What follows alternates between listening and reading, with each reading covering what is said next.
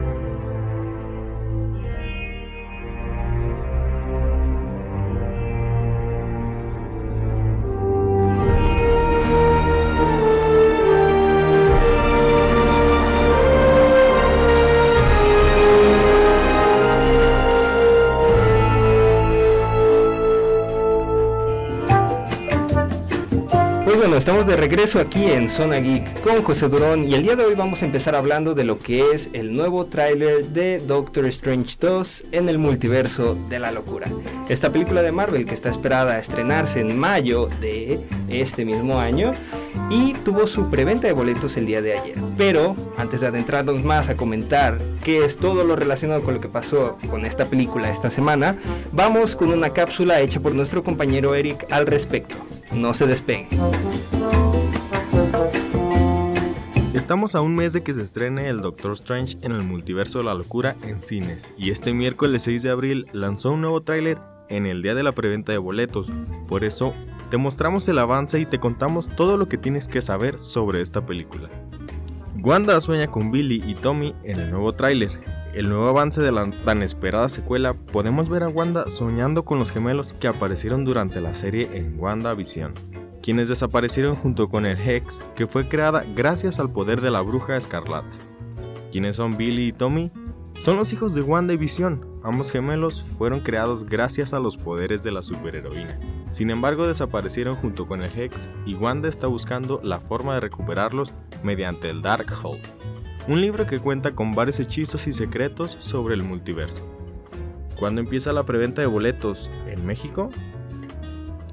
La preventa de boletos comenzó el miércoles 6 de abril a las 12 horas, tiempo de México. Y los boletos los puedes adquirir en la app, sitio web y taquillas de Cinepolis. Pues muy interesante todo lo que nos comenta Eric con respecto a la película de Doctor Strange 2. Tú dime, Christy, ¿viste la primera película? Sí, la vi, muy buena película, por cierto. ¿Qué te pareció todo esto de lo místico, la magia? Bastante original, nunca había visto algo así.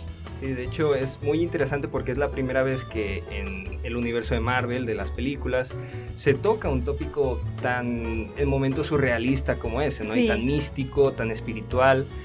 Y esta película que, como ya lo mencionamos, se va a estrenar en, mayo, tuvo su preventa de boletos el día de ayer, si no me equivoco, y llegó con un nuevo avance, un avance cortito de unos 40 segundos que muestra nuevos detalles con respecto a la trama y pinta a tener toques, eh, aprovechando todo esto psicodélico, como efectos más grotescos, pinta tener un toque como de una película de terror. Y eso está mm. muy, muy interesante verlo explorado. Y tomando en cuenta sobre todo que el director es Sam Raimi, director de las primeras películas de Spider-Man y de una saga muy conocida que es Evil Dead, que es de zombies y todo ese estilo, como que esos elementos se van a conservar en esta nueva entrega. Y bueno, el chiste es que tuvo su preventa de boletos y en las primeras horas de la preventa vendió la cantidad de boletos que Batman, la película de Batman que se estrenó en marzo, vendió en sus primeras 24 horas. ¿De verdad? ¿Y en cuántas horas? En aproximadamente 2, 3 horas eh, internacionalmente. Eso dice bastante. Sí, de hecho eso habla mucho de la emoción y de la expectativa, que Marvel genera con el público y la cantidad de dinero que se mueve es brutal, es muy muy grande. Y de hecho aquí nuevamente, como en cada película de Marvel, parece que es la maldición. Cinépolis, Cinemex no están preparados para aguantar a tanta gente y se cayeron las páginas de nuevo. Entonces los que querían comprar boletos pues se tuvieron que esperar quizá horas más de la madrugada o quizá tienen que esperarse todavía algunos días porque las páginas se saturaron. Pero bueno, con respecto a Doctor Strange es todo y les traemos también un nuevo tema que es la película de Sonic. En este caso, antes de adentrarnos un poquito más, vamos a ver también una cápsula hecha por nuestro compañero Eric, así que no se despegue. Sonic 2 Tras irse a vivir a la ciudad de Green Hills, Sonic tiene muchas ganas de demostrar que puede ser un verdadero héroe. Su gran reto se presenta con la vuelta del malvado Robotnik, en esta ocasión con un nuevo compinche, Knuckles, Ambos andan a la busca de una esmeralda que tiene el poder de destruir civilizaciones. El erizo azul forma equipo con su propio compañero de fatigas, Styles, y juntos se lanzan a una aventura que les llevará por todo el mundo en busca de la apreciada gema, para evitar que caiga en manos de villanos.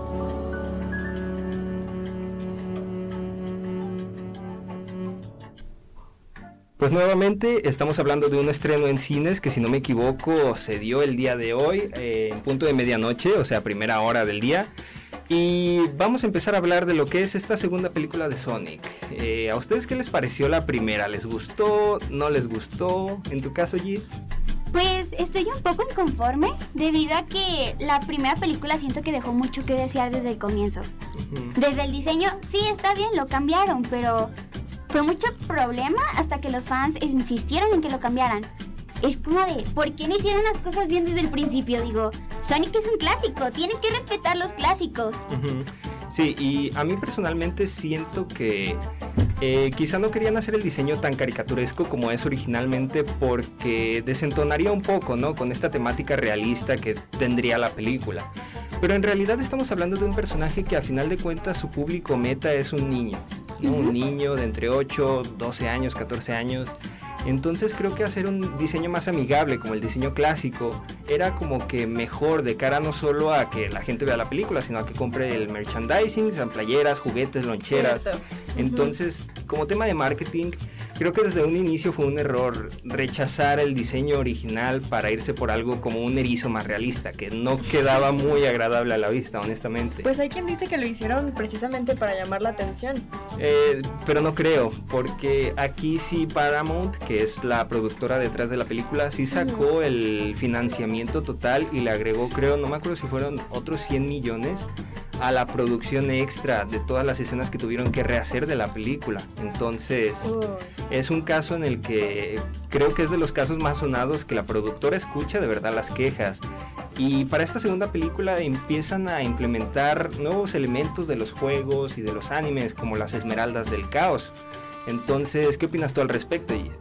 que me emociona porque va a entrar un nuevo personaje que a mí me encanta. El guardián de las esmeraldas Chaos, Knuckles. Digo, es increíble que vayan a respetar por fin la cronología de todo. El Dr. Eggman por fin va a ir a buscar las Esmeraldas Chaos. Digo, ¿qué más quiero si es lo que estaba esperando desde la primera película y me fallaron? Sí, y además sin contar que ahora Eggman tiene un diseño más apegado al original, ¿no? Quizá la única diferencia es que el actor Jim Carrey es delgado en comparación a la versión del videojuego o de otras presentaciones del personaje. Pero es muy lindo, es muy lindo que se dé esta fidelidad al producto original que más que nada sirve para introducirlo nuevamente a un público nuevo. Entonces, es muy interesante. Y, por ejemplo, tú nos has... Me imagino que debes de saber que hay animes con respecto a Sonic, ¿no? Entonces, ¿esperas alguna adaptación a nivel de anime en esta segunda película o quizá algo inferior? ¿Qué, qué expectativas tienes generalmente? Pues si ya incluyeron las Esmeraldas Chaos, me encantaría que agregaran personajes que agregaran en los animes, como viendo siendo el caso de Shadow, que por cierto, a lo que he visto, lo van a agregar. Por Dios, Shadow the Hedgehog, todo lo mejor del anime lo van a agregar. Y no puedo esperar para ver la rivalidad de ellos dos, de Sonic y de Shadow, dentro de la película. Porque por Dios, ¿quién en su sano juicio no quiere ver la mejor pelea de los erizos más queridos por el público? Sí, de hecho, también la llegada de Tails y también este tendremos ya juntos a lo que es Sonic, Tails y Knuckles en pantalla, entonces es muy interesante. Y pues bueno, en este caso tengan mucho cuidado porque muchas funciones, como les comento, fueron en medianoche, entonces los spoilers están ahí en redes sociales hoy en lo que es la mañana y en lo que va a ser el resto de la semana. ¿Por qué? Pues porque es una de las películas que más va a vender en este fin de semana. Entonces, si quieren verla en familia, no, no, se, se la recomendamos, pero obviamente tengan cuidado con esto. Eh, al final es un producto familiar, o sea, es una película que a diferencia de películas como Batman o películas incluso como la que comentamos anteriormente, Doctor Strange, quizá un niño más pequeño, de menor de 10 años, no las pueda disfrutar. En este caso sí, estamos hablando de personajes que se ven más como peluchitos, abrazables, que a pesar de que sí, tiene una, una trama en donde se embarcan en el peligro, es quizá mm, manejado de una manera más light que en otras producciones. Entonces también comentar que Luisito Comunica regresa al doblaje de esta segunda entrega. ¿Qué opinan al respecto? ¿Les gustan los Star Talents? En este caso de Luisito, ¿qué, qué opinan de la, de la decisión? En lo personal a mí me encanta, ya que Luisito Comunica me gusta mucho su voz y siento que es un muy buen doblaje de Sonic. Digo, dos cosas que me encantan juntas es el combo perfecto. Y en Sí. este caso, Luisito comunica para atraer público mexicano. Que digo, Sega, hablando de Sonic, ya tenía mucha parte del público mexicano de los videojuegos ganada. Pero el hecho de elegir a alguien tan popular como Luisito Comunica en redes sociales para hacer el doblaje atrae mucho público nuevo también que no sabe estrategia. nada de, del personaje de los videojuegos, de los animes ni nada de eso. Entonces es una buena estrategia y personalmente siento que Luisito lo está haciendo bien. Pero bueno, por aquí cerramos el tema y antes de pasar a la siguiente sección que es la de anime, vamos a un corte musical. Recuerde que está escuchando Lemon Law y que una buena compañía lo saca del caos. Ahora iremos a un corte. No se despegue. Sigue escuchando Lemon Love.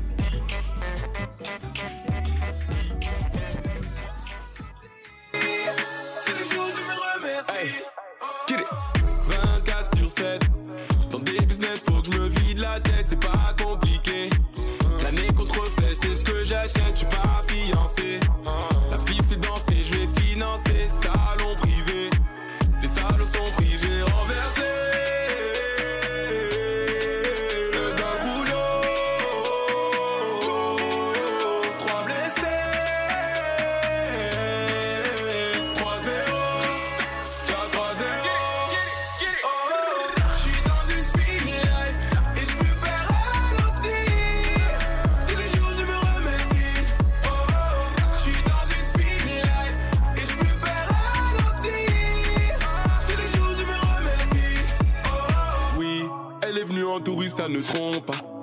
très loin de la.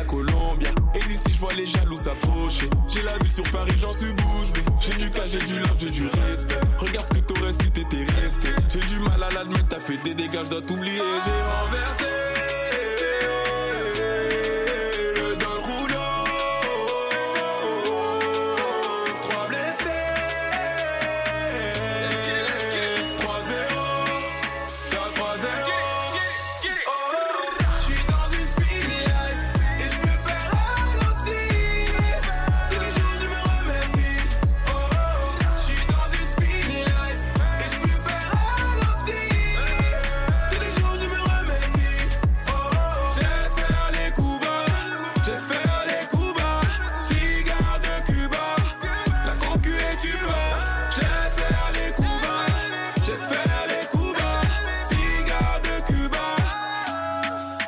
Confonds les jours de la semaine. Je cours après le temps juste mes semaines. J'ai des hauts, j'ai des bas quand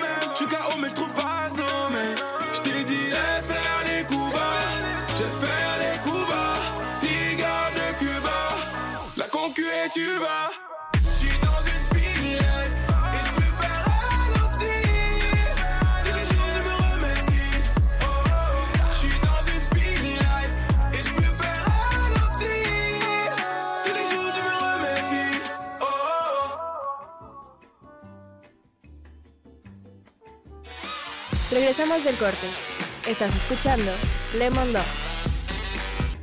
Regresamos de este corte musical en este su programa Lemon Law y vamos a pasar aquí en cabina con nuestra compañera Giselle en su sección.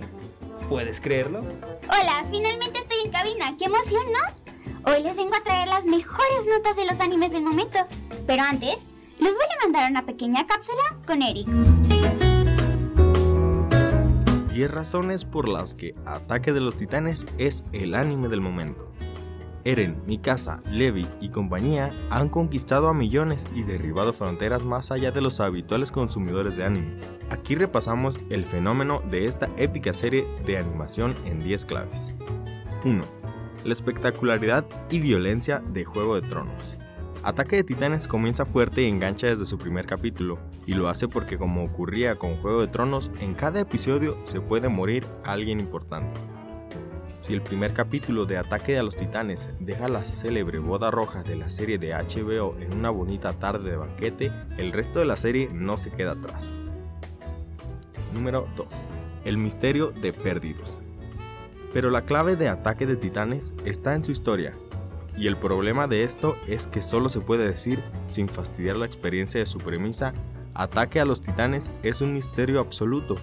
que se desgrana a cada capítulo y aún al final de su cuarta temporada con muchísimo descubierto, todavía tendrás la sensación de que te queda todo por descubrir.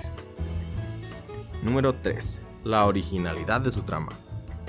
Aunque la trama de Ataque a los Titanes cambia enormemente conforme se va desarrollando su historia a lo largo de sus cuatro temporadas, no podemos obviar la poderosa premisa inicial. La humanidad fue arrasada por unos titanes caníbales y casi inmortales y lleva 100 años encerrada en unos muros que funcionan como refugio para la extinción del ser humano. Número 4. Mikasa Ackerman y los personajes femeninos. Posiblemente el último anime catalogado de fenómeno y de magistral capaz de trascender a los fans habituales del género haya sido Death Note. Sin embargo, hasta ahora los fans más acérrimos del mismo admitirán la rabia e impotencia que da la soberanía de sus personajes femeninos. Ataque a los titanes se siente igual, entre otras cosas, porque aleja a sus personajes femeninos de la sexualización y siempre los pone a la par o por encima en cuanto a agresividad y capacidades de combate. Número 5. Levi y la imposibilidad de molar más. Pero si hay un personaje que se lleva la palma o más bien las palmadas y aplausos a cada episodio es el de Levi, del que nos ahorraremos el apellido para evitar spoilers y no llevar a equívocos. Levi es el mejor guerrero que tiene la humanidad, un auténtico matatitanes implacable, pero también es el personaje más carismático. ¿Cómo y por qué? Pues siendo el más fuerte, pero también el más bajito. Número 6. La rabia de Eren Jaeger. Como buen protagonista masculino de anime, nuestra relación con Eren Jaeger siempre se debate entre el amor y el odio. Crecemos con él y con su lucha y sufrimiento, pero también nos saca de quicio constantemente con su, su impulsiva personalidad y la necesidad que se tiene el resto de personajes para arriesgar la vida para protegerle. Número 7. Armin, Erwin, Hanji, Pixies y los cerebros de la serie. Aunque Ataque a los Titanes se puede catalogar de anime de acción, donde abundan las peleas y la violencia explícita, es ante todo un cuento detectivesco en donde los protagonistas tendrán que darle mucho al coco para principalmente dos cosas. Descubrir el misterio que hay tras los titanes y buscar soluciones para sobrevivir a ellos. Número 8. La lucha por la humanidad. Puede que quien vea Ataque a los Titanes doblada al castellano no sepa qué quiere decir la expresión Shinsou wo Sasageyo, pero los que hemos visto la serie en su versión original nos cuadramos con el puño sobre el corazón cuando lo oímos, como si hubiésemos hecho la mili con el instructor de la chaqueta metálica. En castellano se dobla como entregar tu corazón y es el lema de la Legión del Reconocimiento. Número 9. Los openings y en general la música. Un buen anime no lo es si su opening no está a la altura, y aunque Ataque a los Titanes lo ha cambiado cada temporada, podemos decir que casi todos compiten con los mejores de la historia del género. Habrá quien se quede con el de la temporada 2, habrá quien elija la 3, o los que prefieran alejarse de canciones y vayan al bizarro frenetismo grutual de los dos openings de la temporada 4. Lo importante es que Ataque a los Titanes es un espectáculo musical. Número 10. Sus ovas y spin-off. Ataque a los Titanes es un anime medianamente corto que acabará con menos de 90 episodios de la duración clásica del género de poco más de 20 minutos cada uno. Sin embargo, más allá de sus cuatro temporadas, Ataque a los Titanes tiene todo un universo enriquecido con obras más que apreciables, sin nombrarlas, bueno, adaptaciones, live action, el universo directamente relacionado con el anime tiene, además de películas, resumen del mismo, obras tan apreciadas como El diario de Ilse, una pequeña historia sobre la Legión del Reconocimiento sin la llegada de su protagonista. Sin Lamentos, donde descubrimos el origen y la llegada al ejército del Capitán Nemo, el visitante inesperado y dificultad sobre los días de entrenamiento del Escuadrón 104 que forman los protagonistas o Lost Girls, que dota de profundidad a Mikasa y Annie en un momento clave para ambos personajes. Y no, tampoco nos olvidemos de la divertidísima Attack on Titan, Junior High, una adaptación versión chibi para todos los públicos de la serie original que hace algo más que aliviarnos entre tanto dramatismo con sus 12 episodios.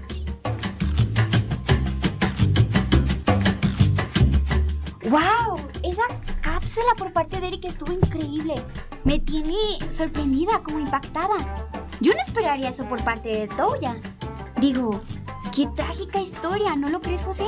Sí, de hecho, mm, desde no solo en el manga, sino también en el anime se ha visto no solo sus tendencias quizá de un poquito de venganza, sádicas, sí, violentas en contra de Endeavor y pues hablando de su pasado con todo esto de el hospital, de las imágenes que se revelaron ahí en lo que nos comentó en la cápsula, está muy fuerte y siento que es un personaje muy trágico. Eh, a diferencia de, por ejemplo, que ya se sabe que su hermano es Shoto, que es Todoroki, eh, siento que es un personaje muy trágico y que en cierto modo está muy desolado y como con mucha desesperanza, hasta el Sí. punto en el que se fue al lado de los villanos. Sí, y toda la culpa de esto lo tiene Endeavor, por querer que él llenara sus zapatos.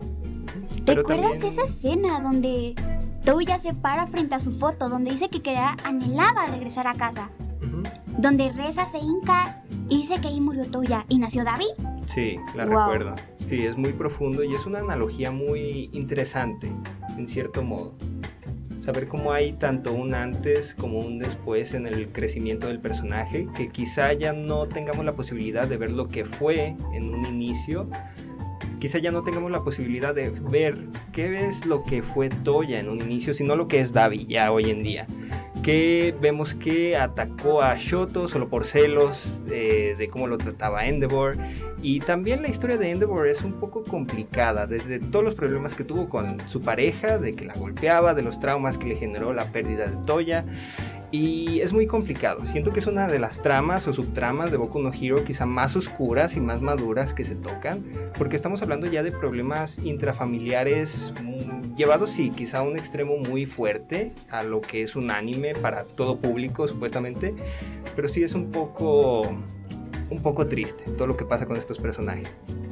Sí, es una pena porque siento que era un personaje con mucho potencial. Y es una pena porque siento que hubiera sido un gran héroe, pero si su cuerpo no lo resistía, to- todo no es culpa de Endeavor. Él quiso proteger a su hijo. Pero se entiende que David quiera vengarse, porque después de todo fue su culpa. Boku no Hiro nos tiene con el... Por Dios, estas revelaciones nos tienen al borde del caos. De hecho, desde que se reveló que era parte de la familia Todoroki, todo el fandom salió súper emocionado con muchas de sus teorías juntidas y no lo sé, todo se ha vuelto loco y todo se ha vuelto un caos ya que está llegando a su final el manga. Entonces, vamos a ver qué nos espera a futuro. Pero ¿sabes qué es más interesante? ¿Qué? Yo tengo una nota sobre esto. Boku no Hiro no siempre está en la cima. Tiene unos grandes altibajos, ¿eh? Ok, como por ejemplo, ¿cuáles? ¿En serio? ¿En su arco más impactante? Ah, sí, recuerdo que me dijiste que lo vimos en My Hero Academia, The Outer Stage, A Symbol of Peace.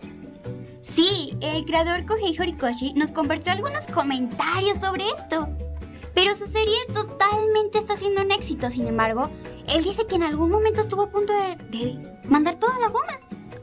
Sí, de hecho, mm, sí leí por ahí que hubo problemas o quizá ideas de retiro cuando estaba en la cima, pero me imagino que es por toda la presión, ¿no? En cierto modo también. Y por el... Pero yo digo que por el desarrollo que ya le está dando a su historia y que está cumpliendo su sueño de crear un propio universo de superhéroes, en este caso inspirado por personajes como Marvel, como de DC también. Entonces es muy, muy interesante. Y, pero no sé, no sé exactamente por qué en un arco tan importante debería de tener altibajos cuando se supone que estamos con la expectativa de que todo sea mejor y vaya subiendo en calidad y en narrativa. Sí, la cuestión aquí es que dice que fue tanto estrés. No sé si recuerdas que también está basándose en el arco de los villanos. Ujú. el mejor arco de que todos. Y dice que es mucha presión por parte de los fans, de los editores y de todo. ¿Por qué? Porque le quitó escenas impactantes. No, no las quiere revelar cuáles son aún. Por ejemplo, el tema del traidor. Él había dicho que lo había olvidado, pero después de tanta insistencia por parte de los fans, lo retomó. Y dijo que en lugar de ser un altibajo eso, porque él quiere abandonar todo. Sin embargo, él quiso acabar la obra de arte con totalmente increíble. Y algo sorprendente que se comenta por ahí es que dicen que Deku no va a desarrollar todos los quirks. No sé si recuerdas que dijo que iba a ser el último portador. Sí, de todos los de All for One. Entonces, es muy interesante también porque, si no me recuerdo, hasta el momento tiene desarrollados dos quirks, ¿no? No, son tres, en total. Ya A ver, desarrolló el son- del cuarto portador. Entonces serían los látigos negros, este de gravedad, ¿Levitación? levitación, ¿De el sentido como arácnido, podríamos Ajá. llamarlo. Y Y- actualmente dicen que va a desarrollar el, el quirk del portador 2, el que tiene similitudes con Bakugo. Ok, sería como una explosión también, quiero imaginarme, o por dónde va la onda del poder. Aún no se sabe, Horikoshi nos tiene con el suspenso. Muy interesante la emisión que tuvimos el día de hoy, finalmente con nuestra compañera Giselle en cabina. Mucho gusto tenerte aquí. Eso es todo por el día de hoy y nos vemos la siguiente semana. Así que recuerde sintonizarnos el- la siguiente semana a la misma hora en la misma estación y nos despedimos. Y recuerde que Lemon Law, una, buena, compañía, te, saca, del caos. Nos vemos. GG's. Lemon Law. Una buena compañía te saca del caos.